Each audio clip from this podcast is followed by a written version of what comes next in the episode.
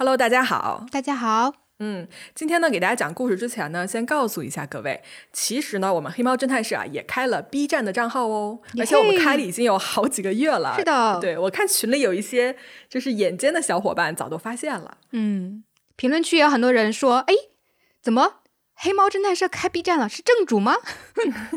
对对对，其实呃，各位如果身边有不怎么听播客这个习惯，但是呢喜欢玩 B 站的朋友们呢，啊、也欢迎大家安利我们黑猫的 B 站频道给你们身边的朋友们。嗯，欢迎来一键三连。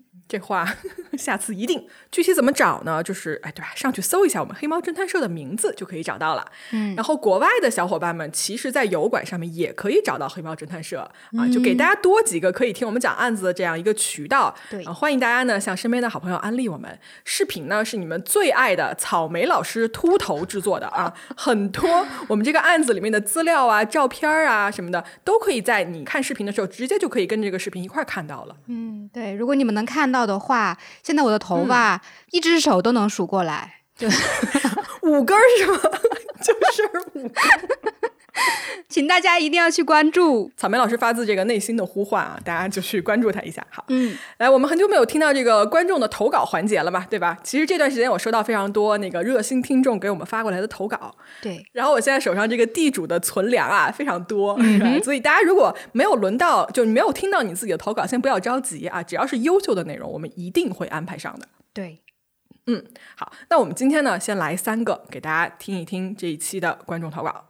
好，那我们来第一个故事啊，第一个故事是一个叫做红虎的听众朋友投稿的，嗯，这是一个外卖员的故事。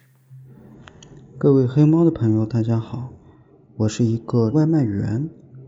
我第一次来到大城市打工，经常送一些老小区的单子。老小区里有很多的住户，都是一些合租的单身的女孩子。我看见了一个笑起来很可爱的姑娘，我开始留意她的外卖，留意她的单号，甚至留意她的行踪。我甚至去问她：“我可以做你的男朋友吗？可以要你的微信吗？”她没有同意。后来我心里还是想着她。于是我在他回家路上等着他，我在他家小区门口转悠啊转悠啊，我在墙角的黑暗处等着他，一动不动地盯着路面。晚上他回来了，我静悄悄地跟在他的身后，跟着他上了楼，跟着他搂住了他的脖子。这是一个真实的事件，故事里面的姑娘就是我的女朋友。那个外卖员目前已经被警察抓住了，但是我希望各位听众和网友们一定要注意，晚上回家一定要注意安全。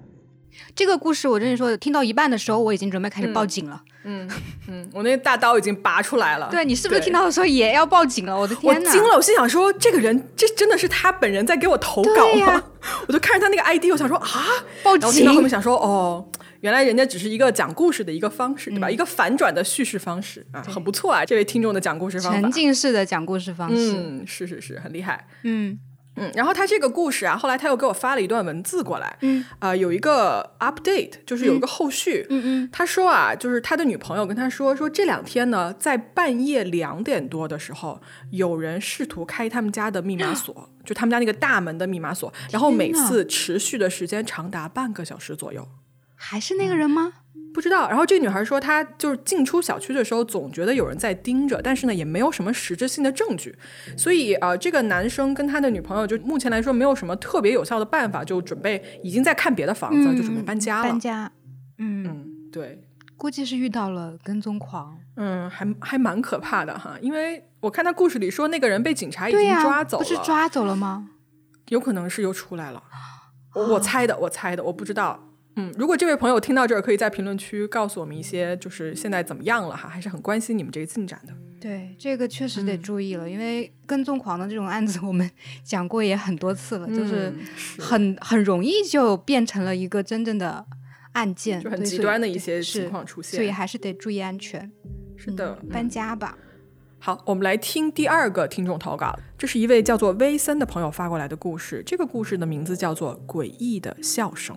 Hello，黑猫侦探社的听众们，今天想和大家分享一个个人觉得有点恐怖的事。这件事是断断续续的，持续了几个月，全都发生在我小区到大马路的一段大约一百米的小道上。第一次是我从初中的学校到家，还是个大中午。当时有我的一个姐姐在一起，我们走过那个小道时，挺清晰的听见一个小孩的声音，先是在说话，但完全听不清在说什么，然后是一阵让人毛骨悚然的小孩的笑声，大约持续了十秒左右，而且我很确定当时是我们两个人都听见了，但是周围几乎没有人。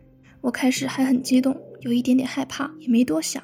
但第二次我就觉得有点奇怪，还是差不多的地方，还是一样的声音，而且感觉是把音量调到了我刚好听见但又不算大的程度，且完全判断不出是哪个地方发出来的。从那次以后，我就很小心地注意周围，而且上学放学时尽量不一个人走。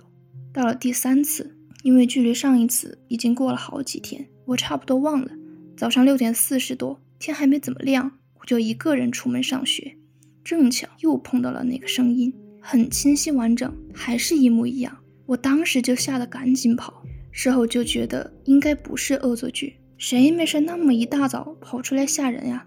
而且我在这个小区住的不久，也不认识几个人，反过来说也没多少人认识我，怎么就会挑我下手？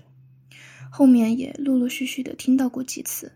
但很奇怪的是，只要有我老爸跟着，那个声音就不会出现。我慢慢也习惯了，想探究或是记录这个声音难度很大，因为几乎都是发生在上学路上，而且没有任何规律。我也不能天天带手机上学，而且虽然是在同一段路上，但我听到的位置都不是一模一样的。虽然最近几个月没再遇到这种事了，但也希望有人能为我解答一下。真的是再也不想遇到了。我们的网友能帮他解答这个问题吗？我有点害怕。你知道这个故事里面我听他说那个判断到底是人是鬼的一个标准，就是哪有人起这么早？就是他不是早上放学吗？他说哪有人起这么早？一般都是鬼。你不是人吗？笑死！哦，我我其实我看过一个一个故事吧，然后他们那也是房间里面会发出奇怪的那种小孩的声音，但他周围其实是没有没有小孩的。后来发现是在那个顶上面通风口，那个通风口连到一个很远的地方的一个小朋友聚集的一个地方吧，小朋友玩的地方，就会变成了一个传声筒。对，变成传声筒传过来的，就是那种也是断断续续、悠悠扬扬的那种小孩的声音。啊，哎，你知道就为什么他们会觉得这种小孩儿啊，包括你看早期那个《明星大侦探》不是有一集很有名那个恐怖童谣吗？就是跟小孩儿有关的这种童谣什么之类的东西。放在恐怖故事里面，我觉得尤其的吓人，因为它的反差特别大。它本来是一个非常天真无邪的一种内容，对，但是它突然间变成了这种惊悚的东西，就会我觉得会比一个成年的鬼让你觉得来的更加的可怕。对，我不知道为什么，就是恐怖的故事里面那个小孩的笑声特别可怕。嗯，是是。然后咱们听众如果有谁能帮他解解答一下这个问题啊，我们我们欢迎你们在评论区留言啊。这怎么解答呢？我也很想知道。草莓已经努力了，你已经努力了，你提出了这个传声筒的理论，对吧？但是他那个故事里面，他说他在不同的位置都能听到，这就很奇怪了。嗯，就解释就是遇见鬼了呗，我只能这么解释，我没有别的办法了。我是唯物主义论者，不相信。好的，信。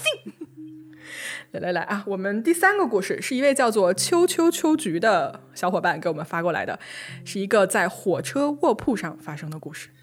高中毕业以后，我和爸妈去敦煌玩，坐的卧铺。我当时睡上铺，我妈中铺，我爸下铺。我的对面睡了一个很瘦的中年男人，和他同行的是另一个比较壮硕的中年男人，睡在下铺。他们从上来开始就没有说过话。晚上我躺在床上，发现对面的男人目不转睛地盯着我。虽然床和床之间有一定距离，但是非常瘆人。我悄悄告诉了下铺的妈妈，于是我换到了中铺。第二天天亮，上铺娘下来了，手上盖着一件衣服。我从缝隙里发现了银色的反光。我爸警觉地让我离他远一点，直到我们下车后，我爸才告诉我，那个人是通缉犯，杀了人逃到新疆。下铺男是抓捕他回本地的警察。衣服下面的反光是手铐。他看到反光以后，大概猜到了，于是找下铺男了解到这个情况。他告诉警察，上铺男盯着我看了之后，警察说，这个人已经逃跑过很多次，而且袭击过路人。非常感谢我爸的提醒，也尽信我的警惕。这事儿过去快十年了，我依然记得那个人看我的眼神，是一种让人不寒而栗的眼神。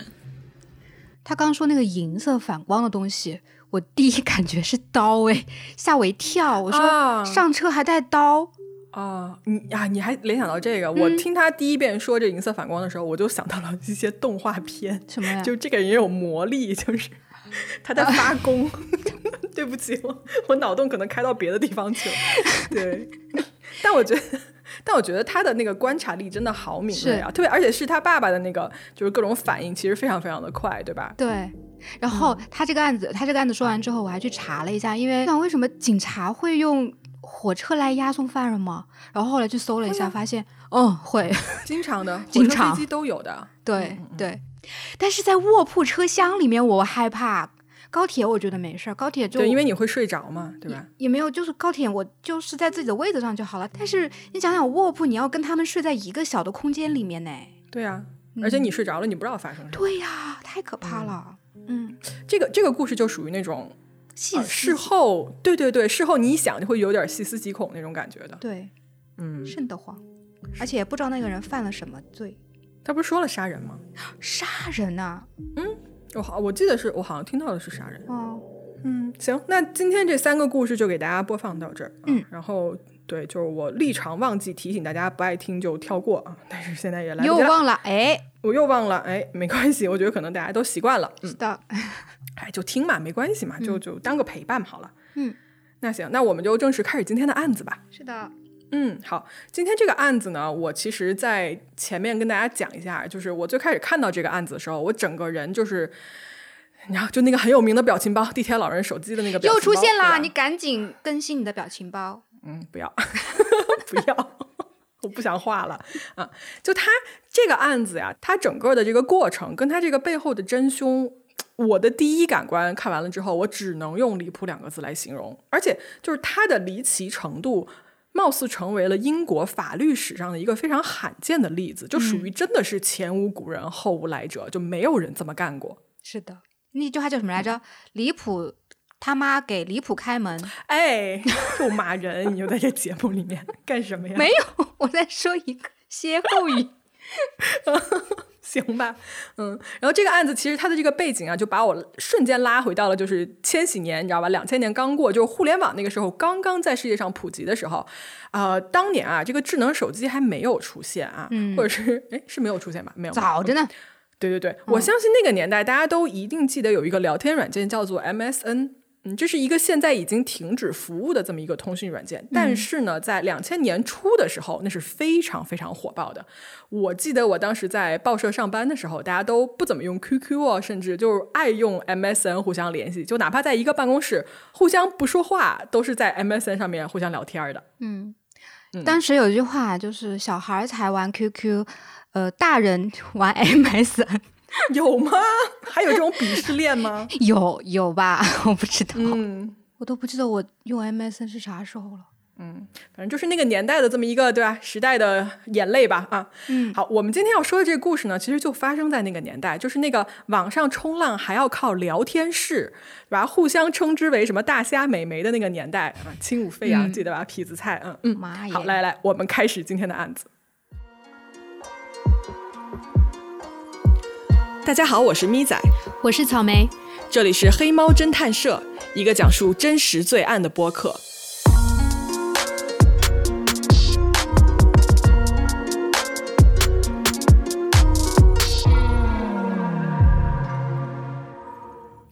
时间呢，我们来到二零零三年，地点呢是英国的一个叫做 Stockport 的地方。Stockport 呢，位于英国曼彻斯特中心的这个东南方向，它是一个有着十几万人的这么一个城镇。啊，在这个城市里面呢，有一个叫做 Mark 这么一个男孩。哦，又是 Mark。哎，我们上上期的那个案子里面，是不是主角也是叫 Mark？嗯，反正外国人这些 first name 都重合率还是蛮高的。嗯，但是呢，在我们今天这个案子又不一样。嗯，就我要跟大家提前就是提醒一下啊。我们今天这个案子里面，由于出现的人物都是未成年人，他是在法院啊下达了保护涉案人员真实姓名的情况下出现的一个化名，所以 Mark 这个名字不是这个小男孩的真实名字，是他的一个化名。嗯，那这个 Mark 当时多大年纪啊？呃，说小男孩也不至于很小啊，他当年其实已经十六岁了。嗯嗯，反正是未成年呗。对他未成年，他呢出生在一个工薪阶层的家庭，是他们家唯一的孩子。呃，Mark 他们家也是一个比较普通的家庭，父母呢给 Mark 提供了一些就是他成长必须的这么一些条件，就对他还是不错的。Mark 在学校里面成绩呢还可以，然后因为他喜爱这个足球啊，就是体育运动的原因，在学校里还是比较受欢迎的，并且呢，他性格也很好，比较随和，所以他在学校里也比较受女孩子们的欢迎，就是这么一个普普通通的青少年。嗯，然后在二零零二年啊，Mark 的父母为了能让他更好的学习呢，就出资给他买了一台电脑，然后因为他们觉得这是一个不错的辅助学习的工具。但是啊，大家也知道，青少年对吧？拿着电脑，他怎么可能学习呢？那必须是先玩啊。嗯，对啊，我小时候反正是有电脑的话，扫雷都能玩一整天。就我爸出门的时候，我在玩扫雷；他回来的时候，上他上班八个小时回来之后，我还在玩扫雷 一整天。我也不知道我怎么做到的，可能就是没有东西玩吧。我也不是很懂。好，在那个年代呢，网上交友啊，其实是一个还比较新鲜的这么一个领域嘛，对吧？不像我们现在左滑右滑之类的啊，就已经很习以为常了。我记得我当年就是青少年的那个时期呢，就我自己会去聊天室聊天。嗯，那个聊天室里面好像应该是有五十多个人，甚至上百个人，就大家所有的聊天全都是掺杂在一起的，就一个大群聊。然后它刷屏非常快，你基本上你分不清谁跟谁在说话。我记得我那个时候进聊天室的感觉就是，我首先我根本插不上话，因为你进去，你这些人你都不认识，要么就是我就进去跟人吵架。不愧是长沙吵架王，从小锻炼的。因为就你突然一下进去，人家看你是一个女生，就会有一些不太礼貌的一些就是言论出来，你知道，我就会很生气，就会跟人家就是对骂之类的。嗯啊，扯远了啊，扯远了。Mark 当年也是这个样子，他呢最喜欢去的是一个当地啊曼彻斯特的一个青少年的在线聊天室。这个里面呢，应该啊都是跟他年纪相仿，或者是说号称年纪相仿的一些，就你不知道是谁的这些网友们。嗯，Mark 作为一个 teenager，对吧？就是青少年，他呢进聊天室的一大目标就是想去认识女孩子。所以呢，当这个聊天室啊，只要是有女性用户进来的时候，Mark 就会第一个上前去跟人家搭话啊。就现在听起来你会觉得说这个人有点 creepy，对吧？但是呢，说实话，当年啊，真就是这样子的，就是。在一个谁都不知道谁是谁的这么一个聊天室里面，异性相吸，还真就是人跟人最开始对话的第一要素。嗯，而且他也是青少年嘛，到青春期了嘛，而身体开始发育，他就生理上的变化就会带来这种对性的渴望，所以其实还挺正常的。就是跟其实我觉得跟互联网关系不太大。嗯嗯，这是青春期的一个常识。好，那那个 Mark 有没有遇到什么心仪的女孩呢？嗯，在。第二年吧，也就是二零零三年啊，在这一年的二月份，Mark 在这个网上聊天室里面呢，认识了一个叫做 Rachel 的女孩。嗯，这个女孩啊，跟 Mark 同岁，她也是十六岁。然后呢，她的头像啊，是一个身材非常苗条，然后留着呃一头金色长发的这么一个少女，就感觉非常的漂亮。嗯。那么 Mark 呢，跟 Rachel 两个人就在聊天室里面就这么认识了，而且啊，貌似对方对这个 Mark 并不设防哦，就是他很愿意经常跟 Mark 分享一些自己的生活呀，或者是这些见闻啊、想法等等等等之类的。一来二去，两个人呢都聊得非常的投机。Mark 呢就甚至后期啊会每天上线，等着这个 Rachel 的头像变亮啊，就是等着他在这个聊天室里面出现。然后他就发现说自己越来越离不开对方。嗯。就在这两个人聊得还不错的时候呢，另外一个新人进到了这个聊天室里面，而这个人啊是个男的，他叫做 John，约翰，他很明显啊跟 Rachel 是认识的，所以 Rachel 他就直接跟 Mark 介绍嘛，他说这个新来的 John 啊是我的 brother，呃，我查的资料就是 brother，我也不知道是哥哥还是弟弟，反正就是好吧，就我们就暂且说是弟弟好了，就这么说吧。嗯，那 Mark 就说啊，说你好啊，John 啊，就很高兴认识你。然后对方 John 呢也表现得很友好，所以三个人啊一来二去也常常在一起聊天，都成为了彼此很好的朋友。嗯，好，说到这儿呢，我给大家介绍一下 John 这个人。在网线那头的 John 啊，他呢十四岁，比 Mark 呢小两岁，同样呢也住在了曼彻斯特这个地方。John 的童年啊，跟 Mark 比起来呢就没有那么的顺利。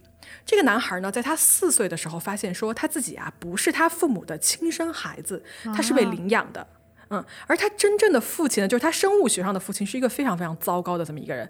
他曾经尝试在 John 还是婴儿的时候就把他绑架走了，就把他抢走了，然后抢走之后还对他进行了一些虐待。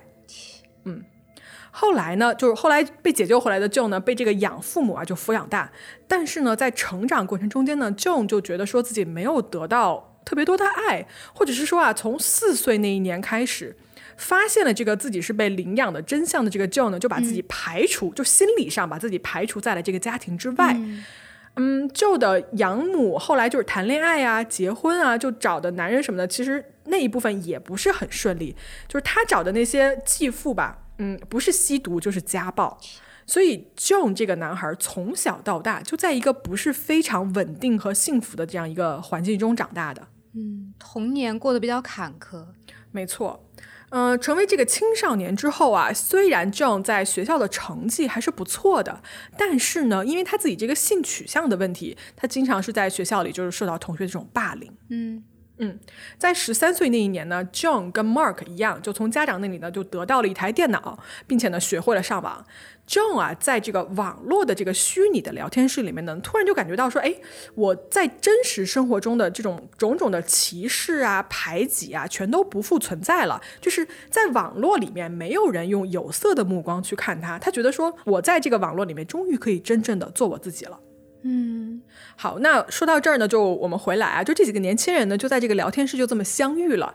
呃，Mark 跟 John 还有 Rachel 就这三个人啊，每天就泡在这个聊天室里面聊天儿啊，变成了一个所谓的小团体。甚至有时候啊，Mark 跟 John 还会打开摄像头，互相证明说我就是我自己，对吧？我我没有骗人，我就是我描述中的那个人。而 Mark 跟这个女孩 Rachel 的关系呢？在这个中间就越来越怎么讲，就是进一步。Mark 觉得说自己渐渐就是爱上了 Rachel。嗯嗯，终于有一天呢，Mark 就鼓起了勇气，在聊天室呢就跟 Rachel 就告白了。嗯，Mark 就宣布说：“他说 Rachel，我爱你。”然后电脑那边的 Rachel 就回复说：“我也爱你。”然后这个十六岁的男生，你知道，Mark 他就看到对方这么说，他就高兴极了，他就开始联系，呃，就这一对兄妹嘛，就说，哎，那对吧？我们现在都已经确认了恋爱关系了，要不然我们就出来见个面嘛。嗯嗯。但是就在事情啊进行到这一步的时候，意想不到的事儿发生了。嗯，啥事儿呢？在当年的四月份啊，就这三个人经常待的的这么一个聊天室里面，嗯，突然又出现了另外一个人，这个人叫做 Kevin McGregory。这个人呢，他就进来就非常的活跃，然后很喜欢把自己那种发言，你知道吗？就改颜色，改成那种很很醒目的颜色，就粉色啊什么的，就是都希望大家来注意到他。嗯，然后在这个聊天室里面呢，Kevin 啊，就新进来的这个人呢，他就找到了 Mark，他就直接跟 Mark 说：“他说我告诉你吧，我呢就是一个跟踪狂啊，然后我认识你的这个好朋友 John 跟 Rachel，并且呢，我在现实的生活中我跟踪了他们俩。”跟踪狂会说自己是跟踪狂吗？跟踪狂对他的跟踪对象可能不会说，对外人有可能是会这么说。我觉得哦，嗯，炫耀自己吗？还是怎么样？有可能吧。但是你知道这话说出来吧，一开始 Mark 就。然后就不以为然嘛，心想说你这不是一个随口瞎编的这么一个谎话嘛？嗯。但是呢，随着这个 Kevin 啊透露了越来越多的信息，是什么呢？就是 John 跟 Rachel 个人生活里面，除了你跟踪他，就你必须跟踪他才能知道这些信息。嗯嗯。就他证明说我真的跟踪了这两个兄妹，所以 Mark 一听想说啊，这个事情不太对劲啊，就好像 Kevin 这个人说的话是真的，他不是在开玩笑。嗯嗯。呃，于是呢，Kevin 就跟 Mark 说：“他说我每天都在跟踪 John 跟 Rachel 上下学，并且威胁啊，就跟这个 Mark 说：他说如果你要是不照我说的做，我就要动手绑架和强奸这个女孩 Rachel。威胁他？对。然后 Mark 就这时候就非常害怕，他就问这个 Kevin，他说你想干什么？Kevin 说你现在把你的摄像头打开。”对着这个镜头表演一些性行为，这样子我就会放过你跟 Rachel 啊！这是不是那种专门以儿童或者是青少年为目标的那种网络变态啊？嗯，报警啊！就是就是，嗯嗯。这个时候的 Mark 啊，他听到了这个要求之后呢，首先他觉得自己非常非常的难以做到嘛，嗯，然后他就转头他就跟 Rachel 说了这件事情，然后他就说我被威胁了，然后就告诉了 Rachel 说你们现在生活已经处在一个危险当中了，对吧？有一个跟踪狂在跟踪你们。Rachel 听到这个以后呢，就觉得很感动，他就告诉 Mark 说，他说，哎呀，你不用理这个叫 Kevin 的这个男的啊，你也不需要去就是为他做这些就是奇怪的要求。但是你知道吧，Rachel 越这么说，Mark 就觉得说，哎呀，那拯救这个女孩的重任就落在了我自己的肩上。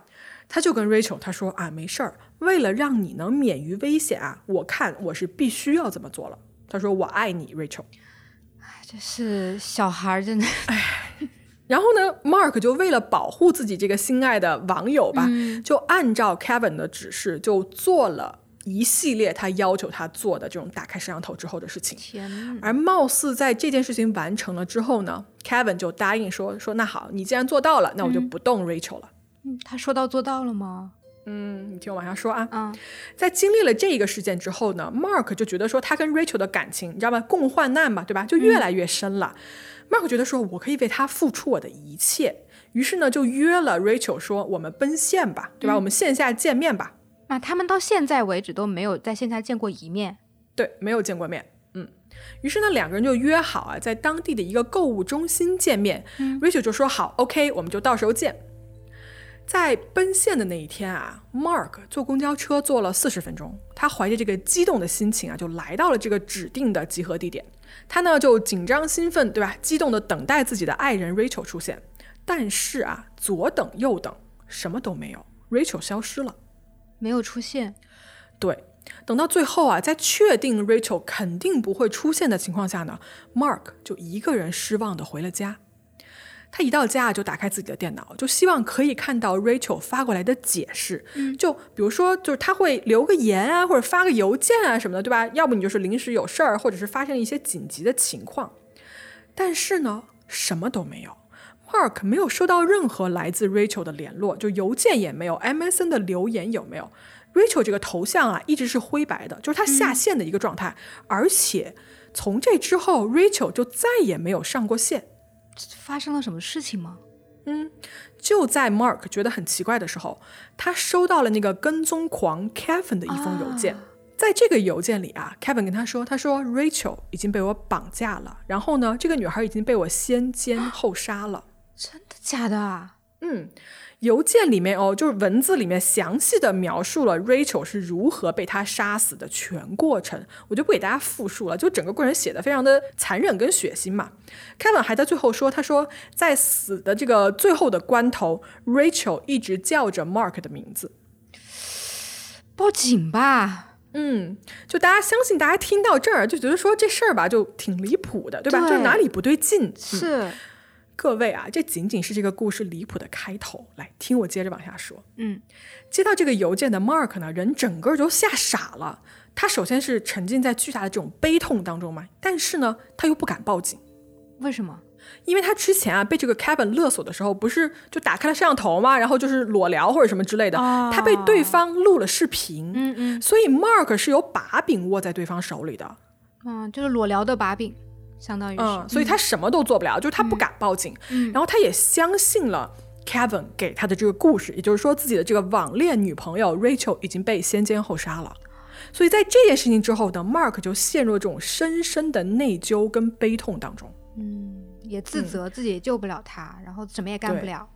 是在接下来这一段时间里呢，Mark 整个人就非常的抑郁，然后他的学习成绩就下滑的非常快。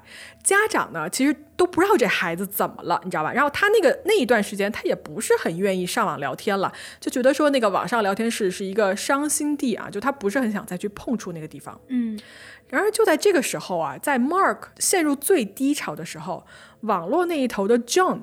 递过来了橄榄枝，他呢非常关心 Mark 的现状，然后在聊天的过程中间呢，就努力的去逗 Mark 开心。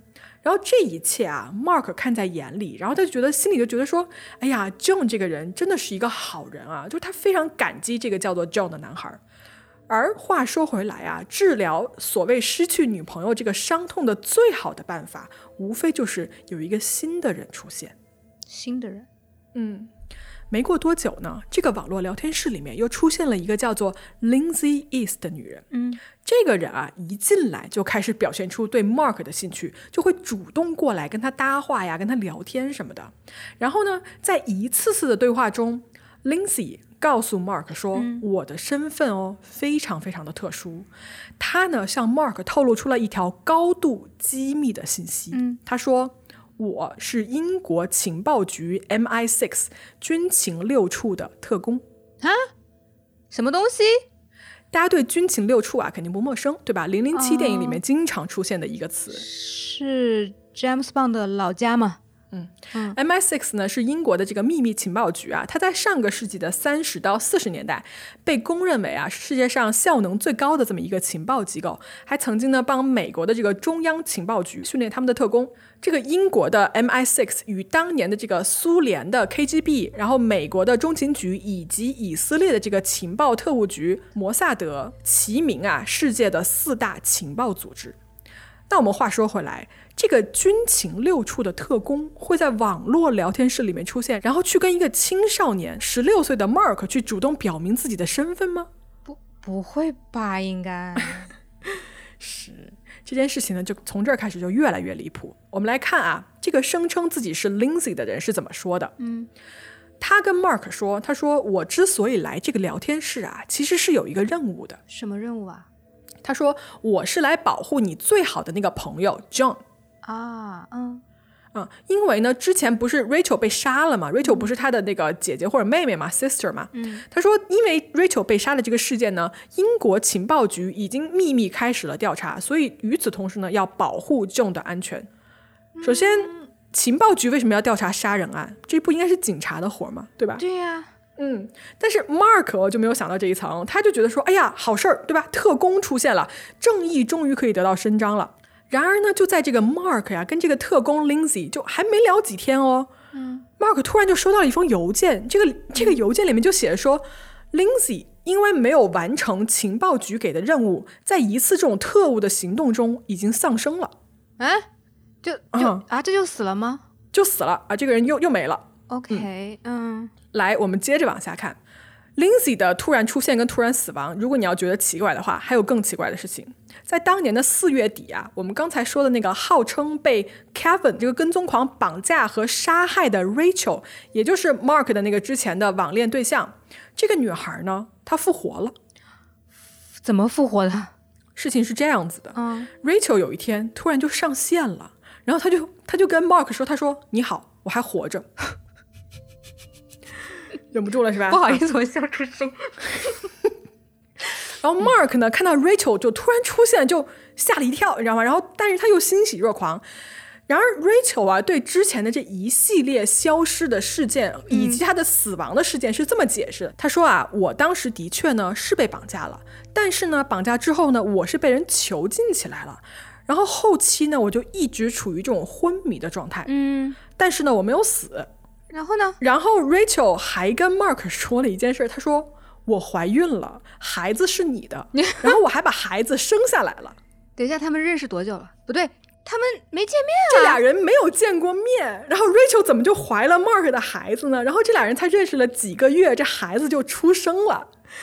哎呀，这个案子看到这儿，我整个人都不行了，你知道吗？就通过网络 网络受孕。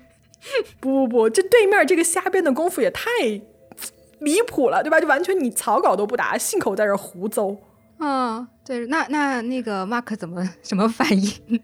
也笑了吗？哎呀，大家要问 Mark 什么反应？首先啊，Mark 是一个十六岁的少年，他的判断力呢，其实并不像一个成年人一样。而且，我们说实话。我们现在是站在上帝视角来看这个事件，但是作为啊当时这个深陷其中的当事人，可能你真的会被当时的一些东西、一些话术来蒙蔽你的双眼。嗯，话虽然这么说吧，Mark 他其实什么反应呢？他根本来不及反应什么，就是这个 Rachel 出现上线了这么一次之后，他又消失了。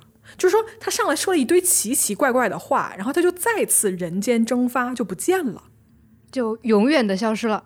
嗯，所以这个故事给大家说到这儿啊，可能各位就在想说，Rachel 这个互联网上这个 ID 啊，它到底对吧？它可信度现在已经非常非常存疑了嘛，就说到底是不是真的有这么一个人？如果没有的话，他背后究竟是谁呢？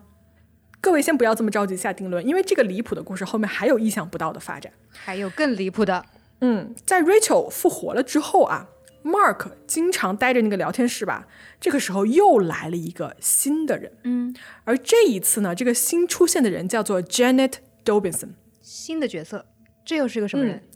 新的角色登场了啊！Janet 跟之前那个短暂出现过的特工 Lindsay 啊，这两个人的角色是连着的。怎么连着的？Janet 呢过来就跟 Mark 就也聊天嘛，他就跟 Mark 说，他说我呢是那个特工 Lindsay 的上司，我也是英国军情六处工作的啊，但是我的职位比他要高，我是军情六处的三把手，好像是这么说的。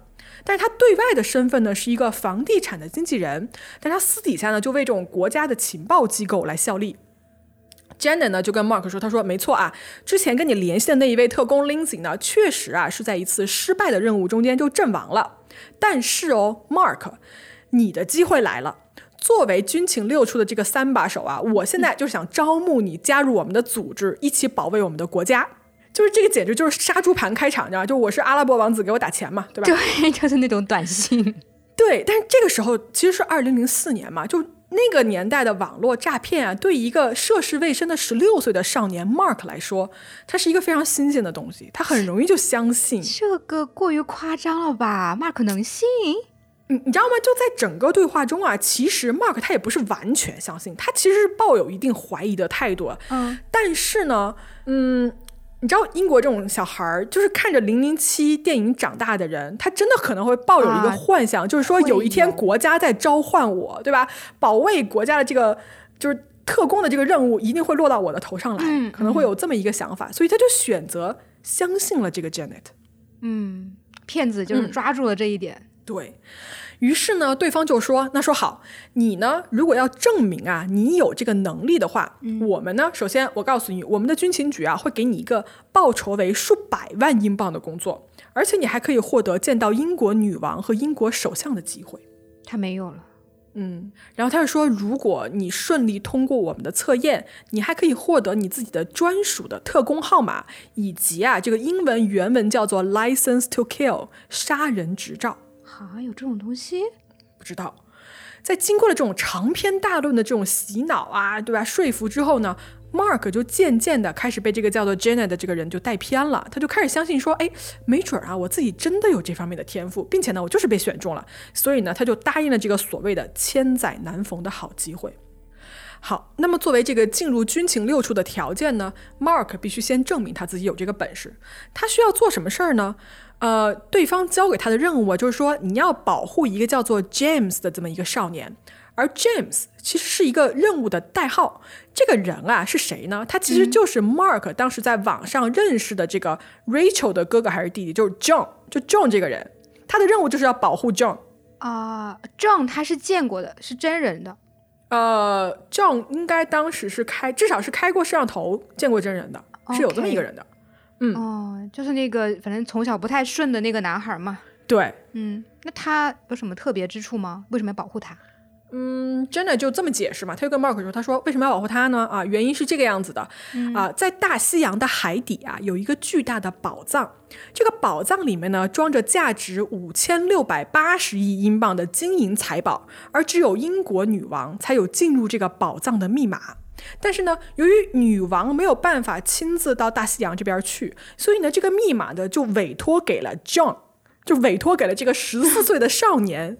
所以，作为军情六处的测验啊，Mark，你的首要任务就是保护这个男孩的安危，他可千万不能出事儿。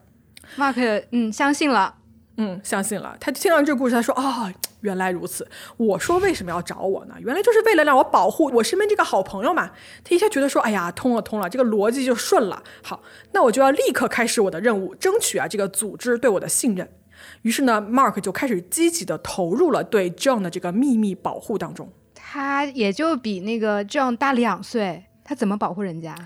嗯、呃，首先 Mark 就在网上嘛，他就约了 John 就见面，然后两个男孩呢在现实生活中还真就见面了，并且呢见面之后呢关系相处的还不错啊，就经常放学之后呢俩人就一起待着，并且呢没事儿就去对方家里玩什么的。呃，John 啊。这个时候其实是对 Mark 的这个保护行为毫不知情的，但是呢，Mark 呢，他在整个跟 John 的这个线下相处之中呢，每一步啊都是认真的跟他这个作为特工的这个领导嘛，这个测验者啊 Janet，他都是汇报的，他会经常告诉 Janet 说啊，今天 John 干了什么啊，他行踪都在哪里。然而呢，这个作为特工领导的这个 Janet 呀，也非常非常的满意 Mark 的这个进展。Jenny 呢会时常给 Mark 一些日常的任务，比如说啊，今天下午几点几分，你必须要把 John 带离哪个现场，因为到时候对吧，可能会有危险。而接到任务的 Mark 呢，就会立即响应，想办法在当天把 John 骗到另外一个地方，来保护所谓的 John 的安全。哦。但是呢，我还要给大家提一点哦，就是在这个单线联系中啊，Jenny 这个人非常的奇怪，嗯，他就是他有时候会交代任务给 Mark 来做，但是呢，有时候呢，他会要求 Mark 把他那边的摄像头打开，嗯，然后在镜头面前自慰，说这也是作为任务的一部分，这就是网络性侵害了。对啊，那他被人要求做这种事情，他就没有没完全没有想过告诉自己的父母吗？没有啊，这个少年觉得自己在就是在接受组织的考验呀，他怎么会告诉父母呢？嗯，他觉得这是一个国家机密啊，不可能说的。嗯，但是你说到父母这一点，嗯，确实哦，当时 Mark 跟 John 啊，就这两个男孩的这种奇怪的行为呢，他们其实是引起了双方家长的一些注意的。嗯嗯，就大家是不是松了一口气，对吧？故事说到这儿，终于有成年人的介入了。嗯嗯嗯。嗯，最开始啊，引起家长注意的原因是因为这俩男孩就天天逃课，就去了哪儿也不知道。然后呢，两个人迅速升温的这个友谊啊，也让双方家长觉得说，哎，到底怎么回事儿？我们要来了解一下。最开始发现这件事情呢，是 John 的妈妈，就是事情是这样子，就有一天 John 他不在学校里面，就他逃学了。然后呢，老师又打电话告诉家长。John 的妈妈一接电话就想说啊，就他就赶紧就查他们家儿子去哪儿了嘛。嗯，他就检查了 John 的这个电脑，然后就在电脑里面发现了 John 跟 Mark 就这两个男孩在网上聊天室的这个聊天记录。嗯，于是呢，他找到这个聊天记录以后，就立刻驱车啊，就赶往了 Mark 他们家啊，就他住的地方，然后就在 Mark 家找到了自己家儿子 John。到了 Mark 家之后呢，John 的妈妈就是说，他说我要跟你的父母谈一谈。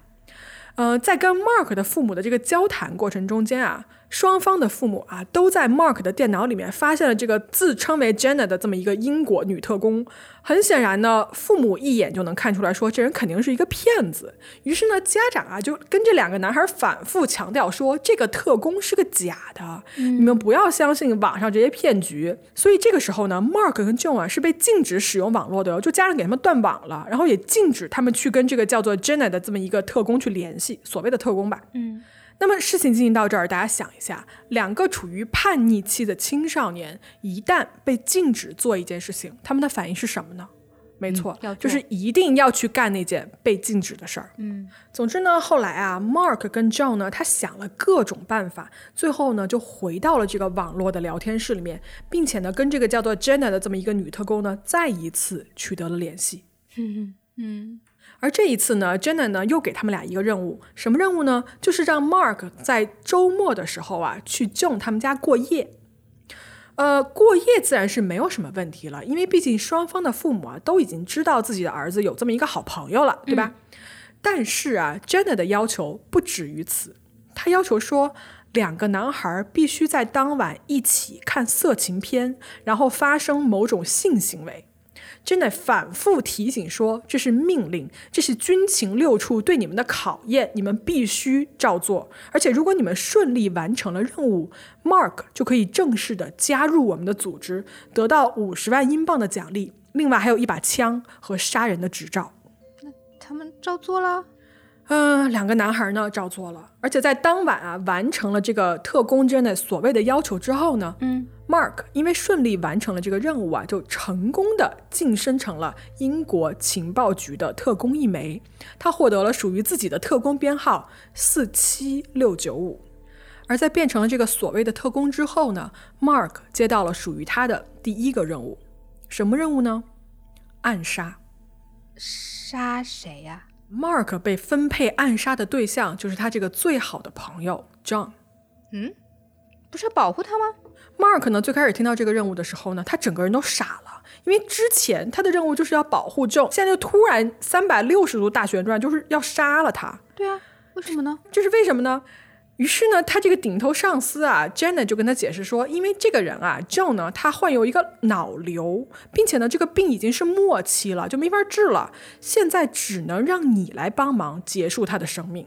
感觉这个故事已经从一个零零七的片子变成了韩剧。嗯 Mark 就说啊，那杀人是不对的呀，我这么杀人不会被警察抓吗？嗯，Jenna 就说你有军情六处颁发的杀人执照啊，你怕什么呢？然后他他又接着说，他说完成这个任务之后呢，你会得到一份来自情报局的价值八千万英镑的劳动合同，并且呢，我本人还会为你提供性服务。哈，骗鬼吧？嗯，就这个编的，我真的，哎，整个人都是问号。嗯就在这个 Mark 啊犹犹豫豫的时候，呃，过了没几天，John 哦他自己本人突然就神情非常阴郁的就过来，就跟 Mark 就说：“他说，哎呀，我刚才收到了一封来自医生的信，上面呢，这个信上说，就说我得了一个脑肿瘤，然后这个肿瘤现在已经长得非常大了，就看来我已经活不了多长时间了。”呃，Mark 就突然发现说啊。原来啊，这个 Janet 跟我说的话全都是真的。就 John 还真有一个脑瘤，那看来说，就我这个上司说话的可信度已经非常高了。于是呢，在犹豫再三之后啊，Mark 决定说，帮助 John，帮助他这个好朋友 John 来结束他本来就快要走到终点的生命。他就答应了 Janet 提出的这个暗杀的任务。哦，就他相信了这一整个故事。对，那么在答应之后呢，Mark 跟 Janet 两个人呢就在 MSN 上呢就商量这个暗杀行动的具体细节。首先啊，地点选在了一个呃当地非常热闹的这么一个购物中心。执行的具体方法呢，就决定了说用刀子来捅死 John。至于这个凶器的尺寸啊什么的，两人也进行了一番讨论。就比如说多大的刀合适，对吧？行凶的时候要不要戴手套啊，等等等等。Jenna 就跟 Mark 说：“他说啊，在当天现场的时候，如果有一个人，任何陌生人突然过来跟你说一个代号六九六九，那就说明啊，本次行动取消啊，mission abort。那如果没有呢，一切就照常进行，并且呢，在杀人过后啊，Mark 你不要立即报警，也不要立即叫这个救护车。嗯，我特工 Janet，我会在这个时候以一个警察的身份从天而降，来保护你顺利脱身。”在对这些细节啊进行讨论的时候呢，Janet 还特地提出说：“他说你呢在用刀捅了 John 之后呢，你必须要对 John 说几句台词，分别是 ‘Trust me’，相信我和 ‘I love you’，我爱你。”讨论的最后呢，他们把这次暗杀行动的时间呢就定在了二零零三年的六月二十九号。在二十九号当天啊，Mark 约了 John 呢在说好的那个购物中心呢就见面了。这个时候啊，毫无防备的 John 就来赴约了。Mark 跟 John 呢，当天就在这个购物中心，你知道吗？就在那儿逛了逛。其实啊，当下哦，整个过程中间，Mark 是非常非常紧张的，他整个人都已经非常难受了，他觉得什么头晕啊、心跳加速啊等等的。嗯就是那种特别特别紧张的感觉。对，因为他要杀人啊，他马上。是，他一直期待啊，周围会有一个人突然出现，就告诉他那个代号六九六九，对吧？行动取消，我可以不用杀掉 John 了。嗯，但是没有，一切都是照常进行的。两个人呢，慢慢散步啊，就来到了附近一个人比较少的这么一个安静的巷子里面。而就在到了这个巷子里面，四周没有人的情况下，Mark 突然就拔出了他藏在身上的刀，然后对着一脸惊讶的 John 说：“对不起，我必须得这么做。” John 就看了一眼他手上这个刀嘛，就还没有反应过来这是怎么一回事儿。Mark 对 John 说：“他说 I love you, bro。”说完了以后，他就把这把刀插进了 John 的胸膛。这个刀一刺进去啊，John 就立刻的瘫倒在地上，整个人就蜷缩成一团，因为他完全不知道这是为什么，就突然一下，Mark 就拿刀捅了他。嗯，可是呢，这个时候求生的本能啊，就让这个 John 就大声的呼救。然后在这个时候呢，Mark 就跪倒在了这个 John 的身边，然后扶着他的身体，就轻声的安抚他说：“没事儿的，一切都会没事儿的。”过了没多久啊，当 Mark 意识到说这一刀好像没有办法马上杀死 John 的时候，他把刺在 John 胸口的那把刀拔了出来，然后对着他的腹部又再次刺了下去。妈耶！John 就你知道他疼的就尖叫嘛，他真的下得去手？对，然后他就对 Mark 说：“他说 You killed me，你杀了我。”Mark 就说：“别这么说，不要让这成为你说的最后一件事儿。”然后 John 就恳求他，让 Mark 就是说，你能不能帮我叫救护车？求求你救救我！但是 Mark 遵照这个 Jenny 给他的指示，他并没有这么做，他只是让 John 安静，不要发出任何的能引起旁人注意的声音。那么事情进行到这儿呢，按照之前啊商量好的这个计划，这个时候情报局的人应该要出现帮 Mark 来脱身了，但是呢，没有人。谁都没有出现，Mark 一直啊遵照指示，就耐心的等着特工 Janet 的出现。而他等啊等，等到了二十分钟之后都没有人的时候，Mark 就觉得他就慌了，你知道吧？而这个期间哦，就等人的期间，John 是没有死的，就一直在地上流血不止。于是啊，最后 Mark 他走到了这个巷子口，拨打了当地的报警电话，说有人被刀刺伤了，请赶快派救护车过来。警方呢，在接到这个报警之后啊，就是立刻赶到了现场，包括救护车也是立刻赶到了现场。奄奄一息的 John 呢，就被立刻拉去了医院抢救。而 Mark 啊，作为报警人哦，他就跟警方说：“他说有一个不知名的男子突然跑过来袭击了我的朋友 John。”警方呢最开始是采信了 Mark 的说法的，并且呢立刻啊向媒体发布了一个就是按照 Mark 描述的一个嫌疑人的信息，对吧？穿什么黑色衣服的一个什么年轻人，然后戴了个帽子之类的，让这个公众就帮忙来留意凶手的动向。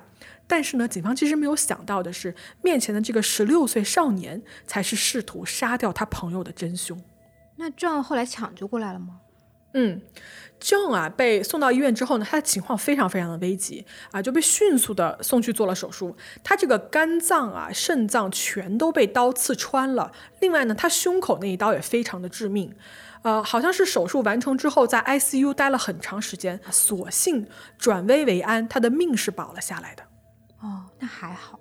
嗯，而 Mark 呢，就此刻也是在接受这个警方的调查嘛。首先啊，警方对 Mark 的说法就产生了怀疑，为什么呢？因为警方找到了一个关键性的证据，这个证据啊，就是一个正对着这个巷子口的摄像头。因为啊，这个巷子它其实是一个死胡同，那么也就是说，这是一个唯一的出入口。那么如果真的有 Mark 所说的那个不知名的男子进入的话，一定会被这个对着巷口的摄像头拍摄下来的。是。结果呢？警方在查看了全部时段的这个监控录像后，发现啊，就是从头到尾只有 Mark 跟 John 一起进入过这个巷子，而没有任何其他迹象表明还有别的人在这个地方出现过。那警方有了这个证据，感觉可以把他抓起来了。没错。嗯，在拿到这一块证据之后呢，Mark 确实是被警方逮捕了，而且呢，他是被指控谋杀未遂的。嗯，在被逮捕的初期啊，Mark 他是一口咬死，什么都不说。为什么呢？因为他始终坚信啊，这个英国军情六处的特工们一定会出现，然后帮他把这个情况说明清楚，好还他一个清白。而且呢，他一直坚信啊，就说我不能擅自的就把这个情报局的这个秘密就这么说出来嘛，对吧？因为这是一个国家机密信息，万一我这么说了啊，给别人带来了麻烦，可怎么办呢？于是啊，Mark 就左等右等，等了快一个月都没有所谓的特工出现来救他。这个十六岁的少年呢，终于啊，在一个月之后呢，就精神就全面崩溃了。他在警察的这个铁证面前承认了，确实是他自己动手试图杀害 John，并且呢，把这个所谓军情六处的巨大秘密和盘托出，全部告诉了警察。嗯，说句题外话，他这个心理素质确实也做不了特工。特工你是不管怎么样，他也不会说出来真实的情况的。那所以他说出来了这个故事之后。我估计警方是不是得送他去做药检？嗨，就警方听了这个故事，就可能跟我们各位听了这个故事感觉是一样的，就是他觉得 Mark 在编瞎话骗他们，就你知道吗？所谓这种特务杀人，对吧？听起来就特别像那种三流的一个剧本，还有什么八千万英镑的报酬，对吧？大西洋海底的宝藏，电影剧本都不敢这么写嘛。电影剧本写成这样会被骂死。嗯。但是呢，出于啊对任何情况都要去查证的这么一个态度呢，警方他们就去调取了 Mark 跟 Joe 啊，就这两个男孩分别的这个电脑硬盘，以及他们在网上聊天室的所有的聊天记录。警方当时是把这些聊天记录全部都打印了出来，在整个这个警方的办公室啊是堆积如山的。警方同时在查验这个硬盘的时候呢，还发现了几百个这种 MSN 的这个注册邮箱地址，而这个时候警方要做的事情就是要分辨。到底谁是谁？这里面的关系是什么？以及他们都究竟聊了些什么？嗯，在查看啊这个聊天记录的时候呢，警方发现说，Mark 的故事居然是真的，居然真的有这么一个号称是 Jenna 的这么一个人来煽动 Mark 来杀害 John。于是警方的火力呢就立刻集中到寻找 Jenna 这么一个人，就是他究竟是谁，对吧？为什么要躲在网线后面唆使青少年杀人呢？嗯，在警方的调查中啊，有一个奇怪的发现是什么呢？这个被害人哦，被捅了的这个 John，他的电脑啊，居然有被 Janet 登录过的痕迹。哈？难道这个人是 John 的家里人、亲戚，对吧？就很奇怪了。呃，警方就顺着这个线索往下查，就发现啊，在当年的六月二十八号，也就是行凶的前一晚，嗯。Janet 在网上啊跟 Mark 确认第二天杀人细节的时候，就这个对话哦是在 John 的电脑上完成的，而警方就仔细的去查了一下 John，就是他们一家人当天晚上谁在家，以及有谁就有没有陌生人进出过的行为之后，发现说当晚在家的只有 John 自己一个人。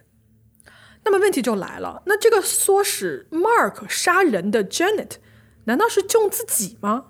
那你要想，就是 John 煽动教唆 Mark 杀掉他自己，这，嗯，而且哦，在警方的调查中还发现了一个很有意思的线索，那就是呢，在同一个聊天室里面啊，大家记得吧？就我们这个案子说到。说到这儿，就除了杀人这一趴，之前所有的出现过那些人物，比如说那个莫名其妙死掉又复活的 Rachel，嗯，啊，那个因为完不成任务突然因公殉职的特工 Lindsay，以及那个网上的跟踪狂啊 Kevin，包括这个 Janet 和 John 自己这五个人哦，他们在网上聊天的时候有一个共同点，什么共同点？就是他们打英语词 maybe。M A Y B E 的时候，他们会拼成 my by，就是 M Y B Y E。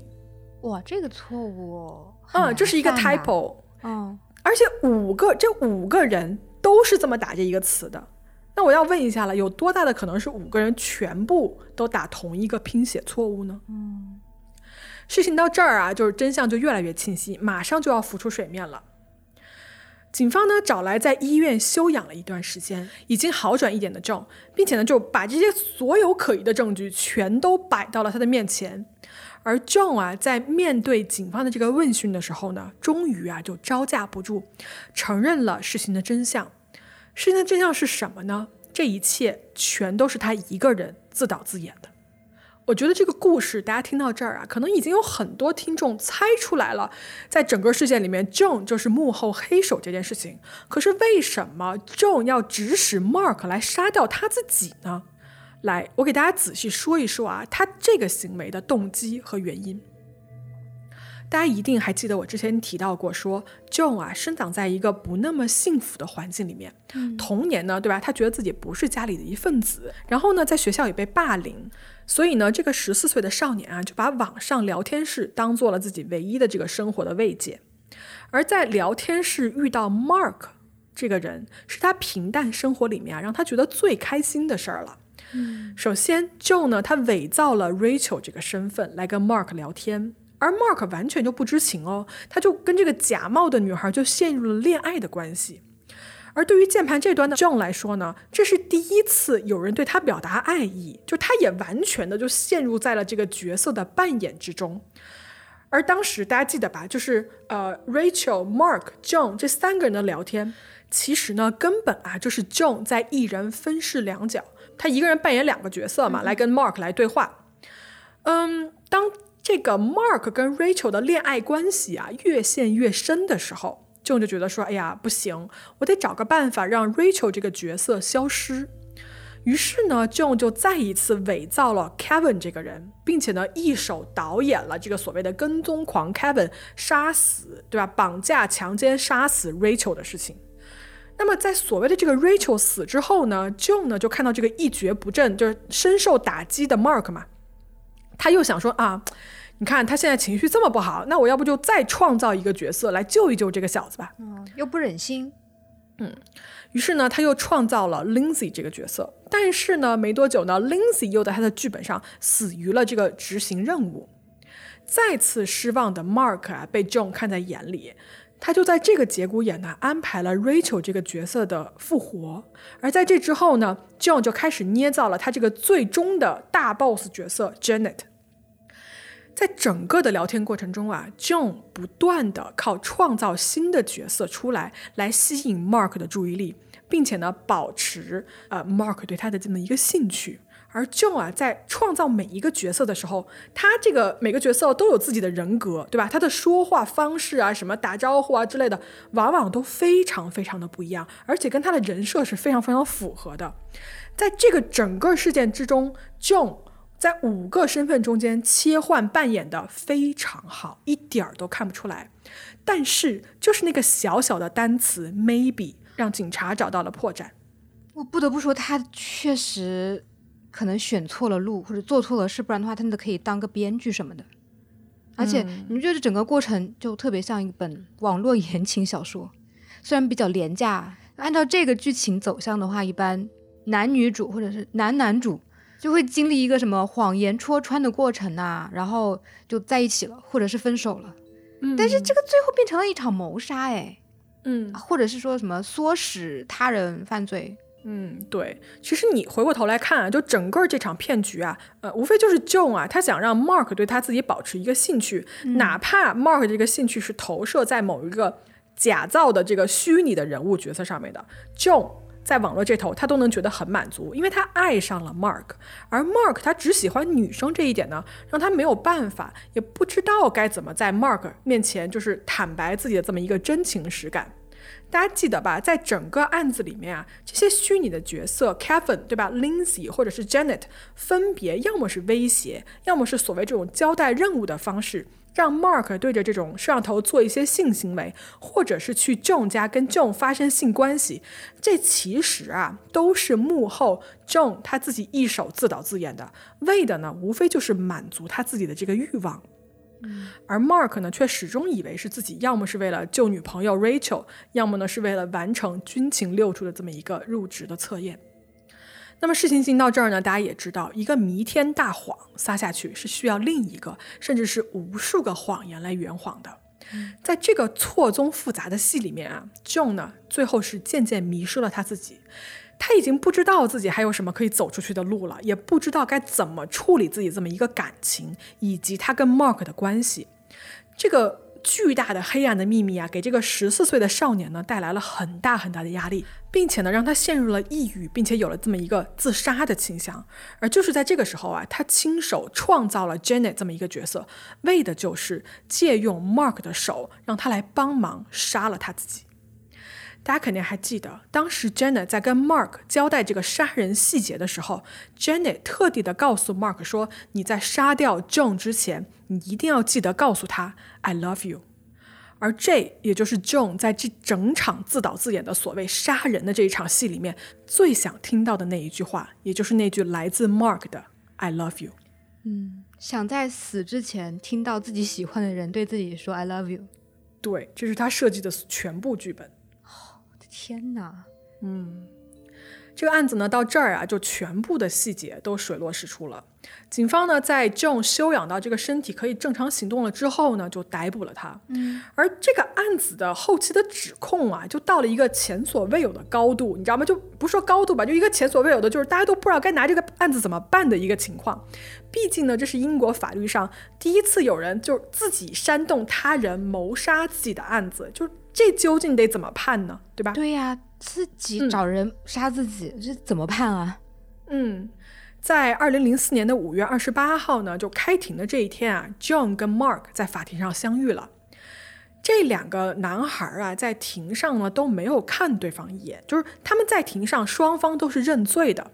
Mark 呢承认了这个谋杀未遂的指控，而 John 呢也承认了这个妨碍司法公正和煽动谋杀自己的这么一个罪名。但是因为两个人啊都是未成年人的关系，法院首先是下达了这个限制令，禁止媒体公布任何涉案人员的真实姓名。呃，我得说一下，就这个 Mark 的姓名确实是被隐去了的，但是 John 的这个真实姓名和照片呢，在 BBC 上是可以找得到的。我不得不说啊，BBC 就真不愧是你。嗯，最后呢，呃，法院是判了 John 跟 Mark 分别是三年跟两年的这个监管令，并且呢，判罚说他们这两个人啊，之后不能在没有严格监管的情况下使用互联网。啊，就是没有坐牢，只需要监管。嗯，对对，就没有坐牢，可能是因为就是未成年人的缘故。他这里面判的是一个叫做 supervision order，是一种在当地针对于这个未成年人犯罪的一种监管，就是要求说未成年人在呃你要住在指定的一个地方，然后在规定的时间去一个特定的地点要报到啊什么之类的，就观察监督的这么一个惩罚的机制吧。嗯，那现在过去多少年，十几年了，后来这两个人怎么样了呢？哎呀，你要说这个案子后续的发展，就是 Mark 这个人确实是隐姓埋名啊，找不到任何痕迹了。但是呢，呃，John 啊，他在社交媒体上其实是可以找到的，然后是确实是被网友们找到了。嗯，他目前的生活好像是确实就是继续了嘛，嗯，过得还不错的样子，有了一个新的恋人，然后貌似还养了一只狗。嚯，嗯，就过得还不错。Mark 就是不见了，Mark 就是可能就是要匿名嘛。嗯嗯嗯嗯嗯。然后这个案子因为它的离奇的程度啊，也成为了很多这种文艺作品的灵感来源。这个案子是被改编成了戏剧和电影的，大家要是感兴趣可以去找一找。嗯嗯，这个案子里头，嗯，John 让 Mark 在摄像头前面进行所谓的性行为啊，这种行为，如果施暴者是一个成年人的话，嗯，在很多国家都是属于重罪的。因为这属于怎么说，是对未成年人的一个性侵害行为嘛？但是在这个案子里面，就是施暴的人他是一个本身就是一个未成年人。对，嗯，按照道理来说，其实这也是违法的。嗯，但是我不知道，嗯，不知道这个案子有没有最后涉及到这一部分哈？嗯，是。然后，而且说到这个还挺巧的，因为我正好今天有跟一个那个在日本的专门做这种跟网络性侵害咨询有关的这样的一个非营利组织的人，他们简单的聊了一下，就是他们是做什么的呢？他们是帮助那种有一些人他被人强迫去拍了一些，比如说色情电影啊，然后被传到了网上，就是他们这些人会寻求帮助，就是让。让一些这种组织帮他们做一些咨询，就如何删除掉这种上传到网上的这种视频，这种不雅视频吧，应该算是。还蛮必要的，我觉得。然后我今天还学到一个词，叫做“复仇复仇式的性影像”，你知道是什么吗？嗯，就是那种应该是男女朋友就分手之后就把那些裸照什么的发上去，对吧？就类似那种。是的，我第一次知道，嗯，正正正瞎我三观，嗯。嗯，反正就说明，如果有这样的公益组织存在的话，其实确实说明这个事情就是在全世界都挺普遍的。特别是现在互联网这么多年了，特别多这样的事情，真是屡禁不止。对我其实觉得今天这个案子给我们大家就是带来的警示，其实是多方面的，对吧？嗯嗯，是是的，因为在互联网上交友这件事情上，真的是有时候还蛮危险的。对对，防诈骗上面也是蛮危险的。嗯嗯，对，特别是。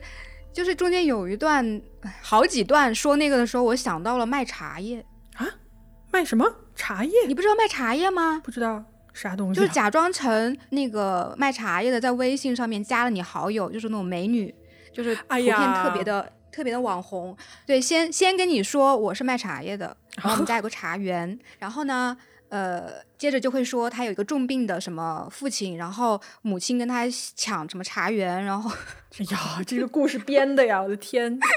大西洋海底下又有宝藏，真事儿，真事儿。嗯然后什么，然后自己被茶什么烫伤了，然后你要不要买我一盒茶叶？啊，到这儿了啊，给我钱，然后就会有人真的有人买。嗯，哎呀，所以说到这儿是要呼吁大家下载国家反诈 APP 吗？是的，落到这儿了是吧？哦，突然想起来，我跟你说，其实我周一吧，我还接到了一个类似的诈骗电话，啊，就是是那种防疫部门给我打过来的。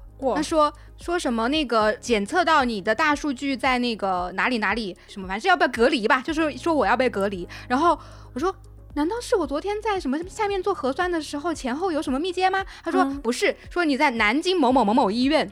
我说哎，啊，可是你这是北北京的电话呀，对啊，对呀，他基本信息都没有搞对，对啊，我说我是不是被大数据误伤了？他说，呃，这个我们不清楚，但是你马上要被隔离。我说啊，我说呃，但那我在北京啊，我又跟他强调了一遍。你这个时候已经知道对方在骗人了，对吧？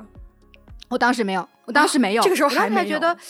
我当时就因为大数据误伤好像挺多的，然后我就想，呃，是可能是要怎么怎么样吧，然后我就说，那我们接下来要怎么样呢？然后他说我们会派一个什么什么居委会还是类似的吧，就是去找你，还是去带你强制隔离。我就说，我又跟他强调说，那我在北京你怎么带我呢？嗯，对呀，然后我就开始笑，对方这个时候显示出了他的不专业，他说你笑什么？我说我说因为很好笑啊。我觉得 很专业呀，他就一直保持很严肃的那种腔调，说你笑什么？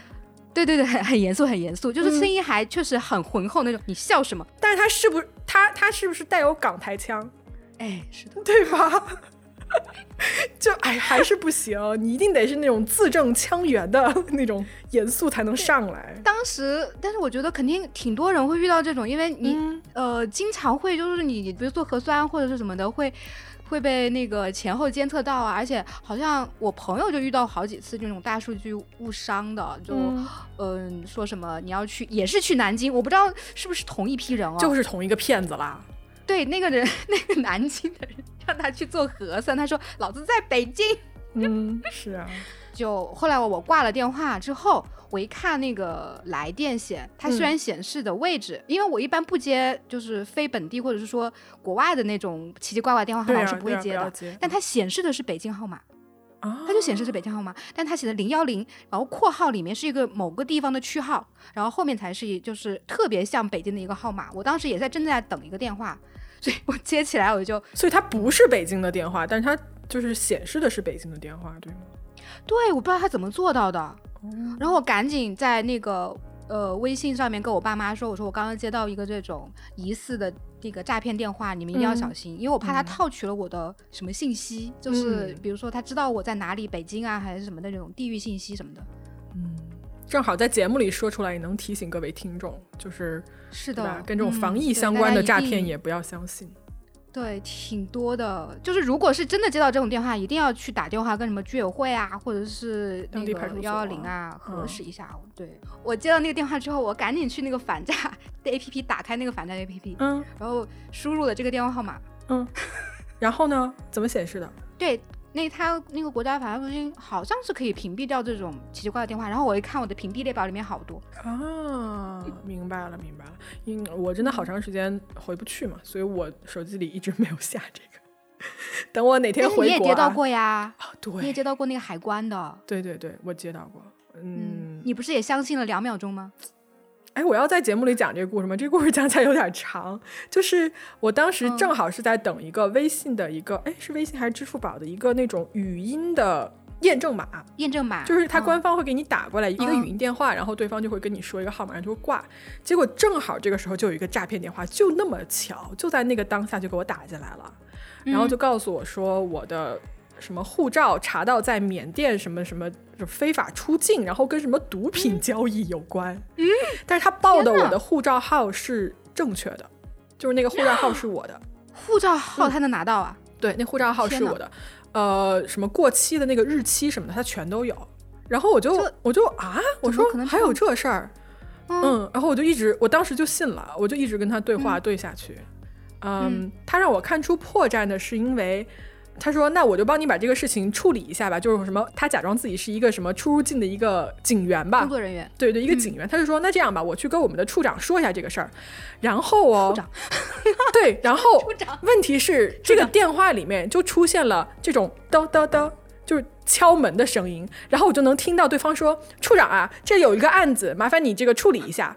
然后心想说。”以我对我那些警察朋友们的了解，他们不会在处长说话的时候还让我听到这个对话以及什么敲门声的。我现在说，这个戏就演的有点太过了，过了，过了。然后那个处长就我已经起怀疑了嘛，然后处长就接个电话，处长人设是特别凶的，处长就拿起电话说：“你怎么回事啊？啊，我告诉你啊，你这是什么严重的这种违法行为什么的，就想吓我。”然后我就在这边咯咯咯咯我就笑，我就笑。但是我笑一下我就生气，因为我在国外接这个电话是很贵的，你知道吗？就我一分钟可能一一美金还是我不知道啊，就可能很贵一欧元。我在电话里就把他骂了，我就骂，我就说你有没有良心啊？我说你你们这种骗子，你骗的都是血汗钱什么的。我说你们也太糟糕了吧，你自己回去反省一下之类的。然后就骂他，然后对方就懵了，对方就不知道自己哪里出了错，然后就把电话我就把电话挂了嘛。挂了以后，他就给我，他就给我回过来了。他第一次给我打电话是日本的那个号码，嗯，他给我回过来的是澳门的号码，就他可能随机生成的 IP 都不一样，你知道吧？然后他给我回过来，他说什么什么呃某某某女士，你怎么回事啊？就是他那个局长的人设还在，你怎么回事啊？还在啊？你怎么你还敢把电话给我挂了？然后又把他骂了一顿，我又挂了。然后他又第三次给我回了过来，就是那个小年轻儿，那个干警给我打过来说：“哎，那个谢女士，呃，你这个这个，你这个案子，你你准备怎么处理啊？”然后我那时候我就想说，不要再打了，我话费好贵，我就直接给他挂了。这种我都直接挂了。对，后来他再他又打了好几次，他可能觉得好不容易上钩了一个，就不要让他就是跑掉。对，而且这个这个小干警这个骗子哦，他他反应很快的。他反应很快的，就是我当时还透露了一些，我说啊，那是不是因为我怎么怎么怎么样？他就停了一两秒，然后他马上顺着我的话就往下说，他说对对对，就是因为这样的事情，就是他会跟着我的那个变化随机应变来演戏。然后我把他们电话挂了之后，就有一个真正的北京号码给我打。说是你刚刚是不是接到了诈骗电话？是吗？就是有一个阿姨，就是北京阿姨跟我说，你刚才是不是有一个什么人给你打一电话？我说，哎，我说对。说你你没有给他汇款吧？我说没有。他说你有什么损失吗？我说我把对方骂的狗血淋头，对方损失比我大。然后那阿姨说啊，行，没事儿，挂了吧，就给我挂了。对我以前接到这种什么各种全全世界各地的什么那种乌干达那种奇奇怪怪的地方的电话。有一段时间天天收到，就是一直在跟你打。后来好像可能就是手机自动给他屏蔽了。我好像我好像设了一个什么外国电话屏蔽还是什么啊？那我用我手机给你打，我也打不进去是吗？你会给我用你们那边的电话？那也不会啦，倒也不会。以我这个小气鬼的个性，我也是不会打。你肯定用微信啊。那倒也是。嗯，行吧。就就嗯，这这集后面怎么就聊了又有十块钱的呢？不知道。也不一定全都。主播故事分享是什么？我觉得我的茶叶可以留着。嗯，你买了？我没有。茶叶是真实案件，我跟你说。哦，我们后面讲的也是真实案件，都是真实，都 本人亲身经历的案件。本人亲身经历。嗯。行吧，嗯，这这这期到这儿，对吧？大家有什么就是网络上被骗啊什么的经历，也可以欢迎在评论区，就是不是被骗，告诉战胜骗子的战胜骗子的经历啊，就什么样都行吧，只要跟他们对吧有任何的接触，都可以在评论区告诉我们，然后也让来看评论的朋友们就是多一分警惕，对，以防自己在将来的生活中受到各种各样更新迭代的骗局的这种伤害，对。有可能带来的伤害以及财产上的、啊、人身上的损失，对，特别特别是财产上的，嗯，对，是是，那行，那我们就这一集就先给大家聊到这儿了，嗯嗯，那行，那各位啊，我们下周见，拜拜啦，各位，拜拜。